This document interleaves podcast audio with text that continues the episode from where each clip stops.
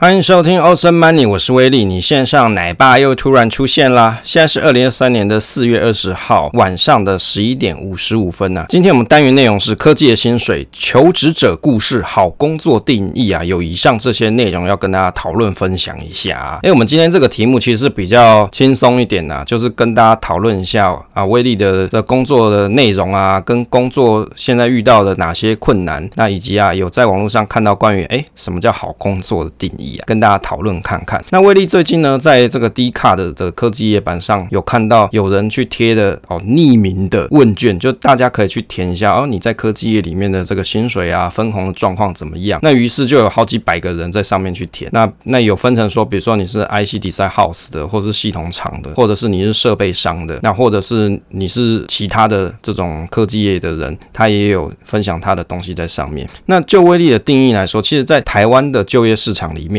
你如果要在比如说像科技业这里面去发展的话，大概有几个方向，不外乎就是 IC 设计公司嘛，再来就是做系统的，也就是买这些 IC 做成产品的，就像你各位所使用的 iPhone，原则上它就是像红海这样子的系统厂所组装出来的，所设计出来的。那再来就是设备商，那因为你要做 IC，它可能需要啊、比如说曝光的设备、蚀刻的设备，那这些设备呢是需要有人去维护，需要有人去维修的。那相关的产产业我们又称作叫做半导体的设备商，那还有另外就是，比如它本身是有在生产半导体相关的公司，像是日月光半导体嘛，那或者是像是世界先进，或者是联电、台积电这些，那在这些公司里面，它就会有需要雇这些设备的一群人，那这些呢就是所谓的设备工程师。那另外呢，support 这些公司的外商，因为有很多的设备其实都是国外进口的，像是 ASML，那 ASML 它就有在卖一些关于半导体的最先。先进的设备，那有些人戏称他们设备是外星科技啊。那有一些东西是动辄好几十亿美金以上的东西，就是很贵很贵的东西。那甚至这些东西还不准卖给中国。诶，当然这个 ASML 最近新闻就在讲说，不卖中国对他们来说是有比较严重的一些影响。那在这科技里业里面啊，其实这个求职路线大概在台湾就有分成这几个，要么你就去 IC Design House，要么你就去系统厂，不然你就去设备商。所以当大家在走电子类的时候，后啊，通常可能会有这几条路线。那当然，有些人他是做机构啊，或者是去做，比如说模具啊这些，那个当然也有。但是，一般这都会落在系统厂居多，或是传产居多。那所以有这些路线给各位参考。如果各位的有小朋友啊，以后要读，比如说电子科啊，或者是电机相关的学系，他以后在选择未来来发展的时候，大概就会要需要这样子的观念：到底他对哪一类比较有兴趣，或是你认为跟他认为哪一个是比较有未来的前前景。那在台湾的就业市场来说，科技业的走线路线大概就是有这些方向。那科技业的薪水调查这个低卡文里面啊，其实威利有去看一下，大概是 IC 跟外商设备厂，它的钱还是最多。那系统厂通常 Top 的这几间，像是台达、广达、鸿海、华硕这些，其实它的薪资也是不错的，整年的 package 给的也是蛮好的。那我觉得这种匿名的东西，它是可以给求职的年轻人一个参考的方向。求职找公司就有很像在做。投资嘛，只是说你投资的是你的人生的生命啊，你的时光在里面。那有的人在做投资的时候，就天天在那边比总报酬率啊，零零五零比零零五六总报取酬率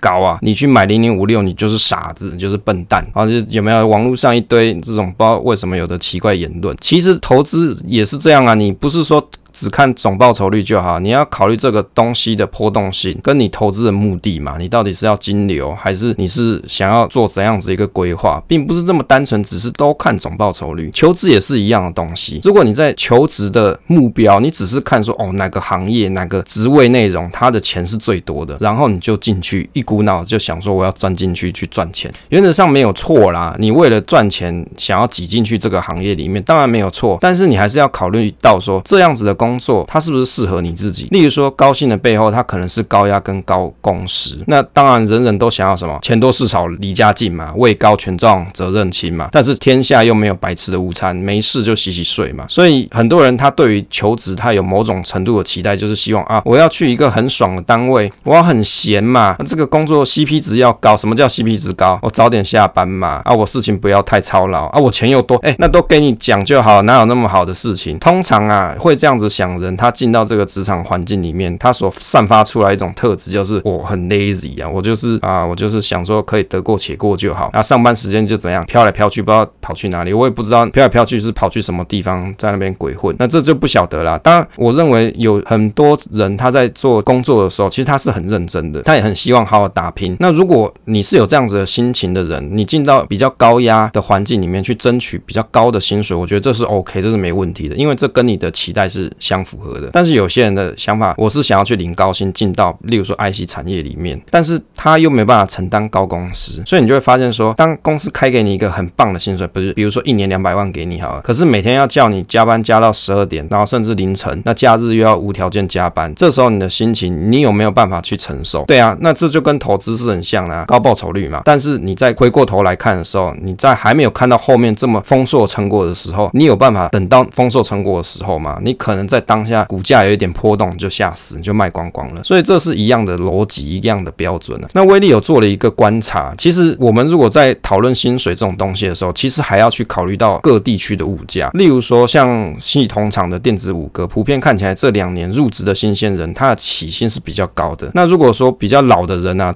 就是做比较久的这些人，你如果没有撑到像主管的缺额的话，看起来其实这个薪资提升是很有限。科技业产业里面最常见的职涯发展，现在电子电机、资工类的新鲜人的职涯发展呢，通常 IC 厂是他们的首选，也就是 IC Design House，又有人戏称是叫猪屎物嘛，Design 嘛，Design House，或者是有些人他会先选择在系统厂里面先练功，再转 IC 厂。那 IC 厂到了一个年纪之后，他会退休或是转外商，通常转外商比较合适的年纪啊，一般来是，一般来说，可能是在三十五岁以后，然后到四十岁左右，在这个时间内，你转外商是普遍外商比较喜欢的年纪。为什么？因为有些外商，大部分在台湾的科技产业的外商啊，他会在这里有据点，主要目的是什么？为了服务当地的厂商嘛，为了服务当地的客人嘛。那也就是他会去招聘一些所谓的 FAE，那或者是 consult 之类的。那像这样子的一个角色，他通常是需要在科技业里面，你是比较有年。资的，你有经验的，你是即战力的，在而且你可能本来就是做跟他们相关的 IC 产品，那这样子的角度会比较容易让外商去接纳你，或者是 hire 你，因为你就是他可以直接用的人，所以一般来说这是会需要一点年纪的。十万青年十万干啊，GG 轮班救台湾。有些人会选择走半导体的设备路线，但是什么一日设备终身设备啊啊，就好像一日陆战队终身调研的也没有啦，没有这么夸张啦。会的大概就是说你在这个工作里面你会。也就是公司里面所买的那些无尘室的机台，参考了迪卡这个薪水调查，大概三年的 GG 设备工程师大概就有两百四十万年薪。但是轮班跟高工时其实也不是这么容易待得住，因为你整天都要待在无尘室里面，又不是很自由，手机也要用台积电那个智障手机嘛。那在这里面你学到就是哦，我怎么去操作这个超贵的机器？大概你学的东西就是这些。那你会这东西以后，你要去其他公司又没有那些公司又不一定有这些设备，所以它的职业发展其实很。受限就很像高薪水的操作设备工人哦，就是这个意思啊。那往后的出路啊，通常会是去外商的设备商去就职。例如说，你本来在哦台积电里面就有用 ASML 的，比如说这个 EUV 啊，什么光刻机啊这些东西。那当然，你用它的产品用习惯以后，你也可以去外商去上班，然后也去修类似的机器。前两年台湾出现了科技业的大缺工潮哦，大缺工潮，也就是说杂鱼时代了。有很多新鲜人在这个杂鱼时代的时候，因为 I IC 厂。它很需要人嘛，于是就进到了 IC 厂或者是一些半导体厂。本来进 IC Design House，它的门槛是比较高的，但是因为在缺人的状况底下，前两年缺人嘛，很多东西物价上涨，然后有很多 IC 是需要更多的人力来做设计。在这个时间点，有很多也许学历不是这么好的人，他是进到了 IC Design House。于是你就会发现说，迪卡就有些人说，我真的很努力上班，但是我跟不上前辈，我很努力的做笔记，但是为什么他们一直骂我呢？就会你会看到说，这种这种文章就出现了。因为你的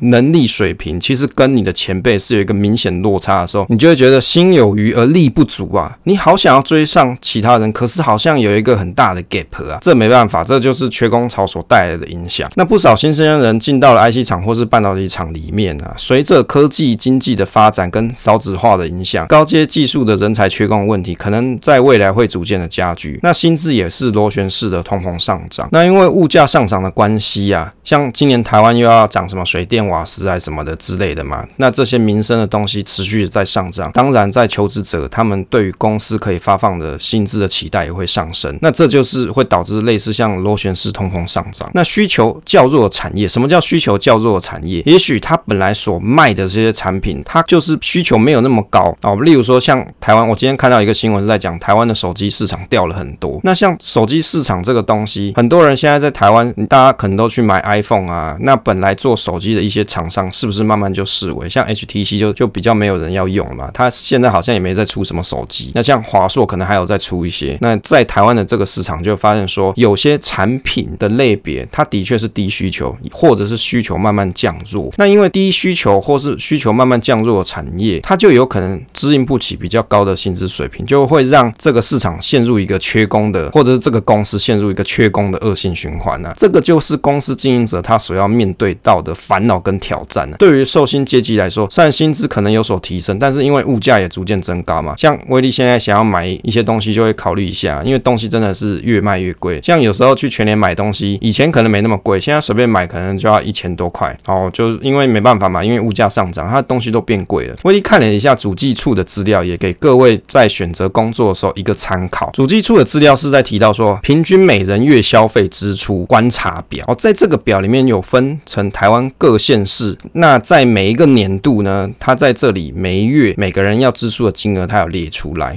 举例来说啊，像台北市在一百一十年，民国一百一十年的时候，每人每月消费支出大概是三万两千三百零五元。桃园市呢是两万三千四百二十二元，新竹市是两万七千一百四十九元。那其中还有像台中市是两万四千七百七十五元啊，因为上面是县市太多了，威力解释不完了。但是大家要有一个 image，就是台北市的消费啊，它三万多块啊，桃园市是两万三哦，新竹是两万七。所以如果你用消费支出来看的话，台北除上桃园大概是一点三七九倍，我们算一点四倍好了。新竹除以桃园是一点一五倍，也就是说，如果你用这个角度来看，对应你在桃园市年薪一百万元啊，假设你年薪一百万在桃园市，换算成你在台北市大概需要一百四十万的生活水平，你的你的消费力大概你可能你的薪资要有到一百四十万才有在像桃园市里面领年薪一百万。那如果你是在新竹市的时候，换算起来你大概要一百一十六万。不同地区的消费支出还是有明显的不一样啊，所以大家在挑选工作的时候啊，你在挑选地区的时候，你要去针对当地的物价水平来考虑薪资的情况。如果你是跨县市上班的话，你还要去考虑到通勤的成本。所以当我们在看像低卡这种薪资匿名调查的时候，我们有时候会去看到说，哦，有些人他在新竹领好多钱哦，或者是他在台北市领好多钱。可是你要去想到，哎，可是也许我不是住在新竹市啊，我不是住在台北市，我可能是住在新北市嘛。那新北市呢，在一百一十年的每人消费支出是两万三千零二十一啊，跟在桃园市是差不多的。所以你在考虑的时候，你就在想说，啊，那个地区的物价是不是很高？那我的配啊，我的整年度的年薪，那当然要有所提升，才有办法去指引我差不多生活水平的状况。接着讨论一下威力在最近工作上面临到的一些挑战嘛，因为科技业常常都会有什么同事的调动，或是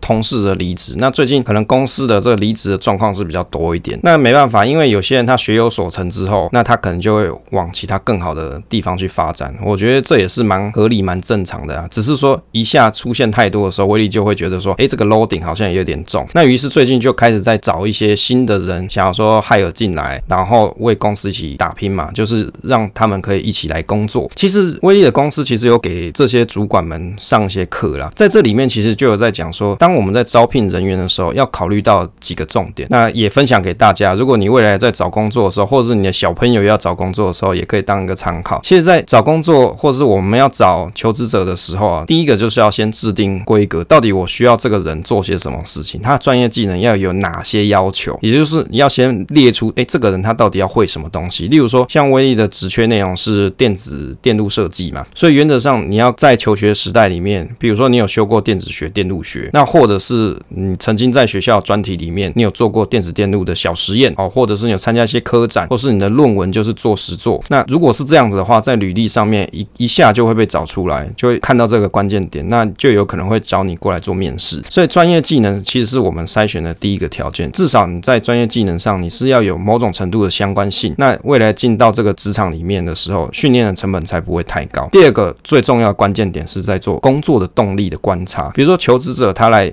这个职务去面试的时候，我们要去了解他为什么会想要来看看，他为什么想要在这个职场发展，为什么想要做这个职务内容，他有什么动力让他想来求职，来这个公司求职，来这个职务求职，这个动力是什么？用白话来讲就是，诶，你今天为什么要去做这一项工作？你的动力是什么？当然，有些人会讲说，哎，我就为了钱啊，我觉得这个公司钱多嘛，诶，这就是一个动力来源哦。第二个，诶，我觉得这个公司离我家很近啊，我去那边上班无无痛啊，我住家里，对不对？我不用缴房租，我不用再比如说付贷款什么的，反正我就跟我爸妈住嘛。我我本来房子就有了，我干嘛要去很远的外县市？我去很远的外县市，也许他给我的配薪水是多一点，问题是我要缴租金啊。好，比如说我在台北市或新竹市租房子，那很贵诶，内湖大概套房一个人要一万五、一万六，那你去新竹住可能也差不了多少。那有的人就会这样子考虑，那我干脆就离家近，即使他薪水没这么多，但是对我来说我划算啊。所以这也是他的一个工作动力。那有些人他的想法是说，我我在这个职务内容我学有所成之后，我可以往其他公司发展，这就会牵涉到职涯的规划，所以他需要在这个公司的某几年的经历，于是他去别的公司比较容易求职，这也是他的一个工作动力。那另外呢，还有什么工作动力呢？有些人他是想说，我就想要找一个啊，比如说大公司稳定发展就好，我在这公司里面我不求薪水很多，但是够用就好，但是这个公司的体制是足够稳定的，我在这个公司里面也许有不同的职务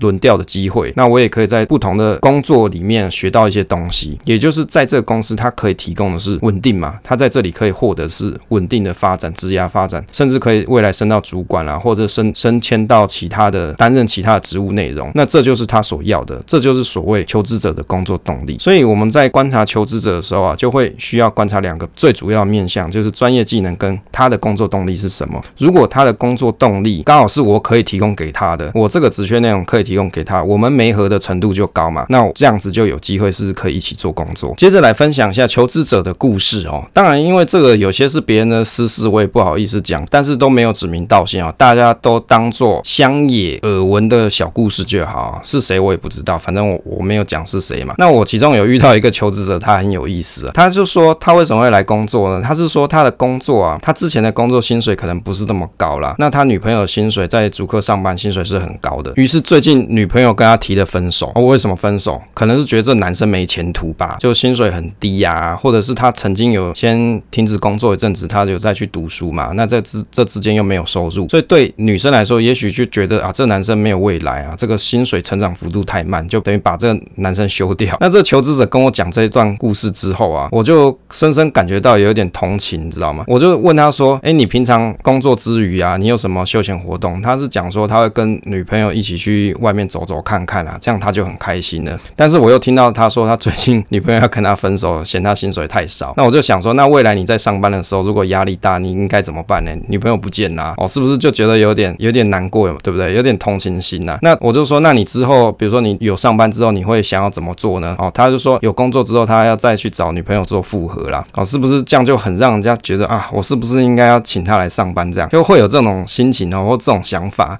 但因为我们求职啊，找人啊，还是有一个专业技能的要求跟标准。当然很可惜，他这部分可能还不是这么足够啦，也鼓励他下次再来做挑战。那另外有一个比较有意思的是，有一个求职者哦，他是主动来投履历，他就有提到说他是台积电的制程工程师，然后要来做投履历啦，要想要来求职。我就跟他讲说，哎，你确定吗？你要确定呢？哎，台积电呢？哎，那很多钱呢，那个薪水很高的。刚才我们不是有讲，三年你就有两百四十万年薪，来这种系统厂其实薪水没有这么好的。他在台积电的薪水是很好的，我就有问他这个问题，他就说啊，因为常常要轮大夜啊，哦，大夜班嘛，因为 GG 就是你要去雇机器嘛，轮大夜班觉得身体受不了，他想找不用轮班的，要一般的公司就好。那后来我就跟他讲说，好啊，那你既然想要来投，那你就来面试看看啊。结果呢，后来呢，他又发信跟我讲说啊，他觉得专业科目他没有时间准备啊，那先放弃好了。然后所以后来他就跟我讲说他不来面试。我就想说，你平常晚上都要轮班嘛，做做大业，然后你还要准备考试科目，然后下午再来做面试跟专业科目考试，这真的太超了啦。所以我觉得像有这种情况的人啊，你可能要先选择裸退，就是先离开这个职场了，然后你好好先静下心来，先为了你未来的求职先去做准备，你才有比较有心力去去好好把它有一个好的表现呢。这是威力的小想法，当然也听到不一样的心声啊，因为有些人会想说啊，台积电薪水好高，可是就有人他是不想要高薪而选择比较相对不用轮班，或者是工作内容比较有创造力、比较有设计性的这种工作内容哦，这种想法是不一样。所以你看，观察工作动力，你就可以想他到底要的是什么。那我我们如果是害了别人的人，就会去想我可以提供他什么？那是不是我能提供的是刚好他想要的？如果是，那我们就成交了嘛，我们就是可以一起工作。最后来讨论一下好工作的定义啊。啊，威力在科技业版上啊有看到这一篇文章的标题啊，这里面呢有一个朋友他在分享说，他本来是在台湾某一个公司养老，每天啊工时含摸鱼大概六小时，从刚进来一百万的年薪到离开的时候是一年一百一十万，可以稳定到退休，每天四点半啊准时在打卡机旁边打卡。那当时呢，他的女朋友大概是五点半准时一起下班，然后再哦就是大家吃吃饭就回家。后来呢，他就怎么样羡慕别的朋友在 IC 设计公司领很多嘛？有没有 IC 设计公司大家怎样年人人年薪三百万嘛？所以他就觉得说别人钱很多，但是因为他又不想摸硬题，于是他就跳到国外的纯软体公司，结果他就跑到国外去了，跟着他的当时的女朋友，现在是他的太太，一起在国外过生活。但是因为在国外的关系啊，就只有他在上班嘛，所以担心一年，所以剩下的钱其实还没有在台湾他们两个人一起赚的多，顶多可能是差不多。所以他在这个文章里面就讲到说，他在想说，当时去国外上班是不是有点傻？为什么要跳脱数字圈？尽管工时也是差不多八小时，那甚至在这工作里面，其实甚至也是可以早点下班嘛，做完就可以早点下班。但是他考量到以后，也许啊自己爸妈老了，可能还要回台湾去就近照顾。那当然是他以后回来的时候年纪可能也大了嘛，在台湾找工作不太好找。所以想想啊，是不是当时留在原本的公司 CP 值比较高？他的结论就是每个阶段觉得好的工作的定义是不一样的，只有待过别的地方才会觉得什么是好的。在这一个文章里面啊，威利可以去分析一下。你看哦，他这里面所提到所谓好工作定义是什么？就是所谓的工作动力啦。工作动力在每个阶段的时候，你所想的角度会不一样。他在年轻的时候，他所想的是什么？钱要多嘛，这就是他的工作动力。我要薪水多，因为我看别人薪水好多，我也想要。但是到了他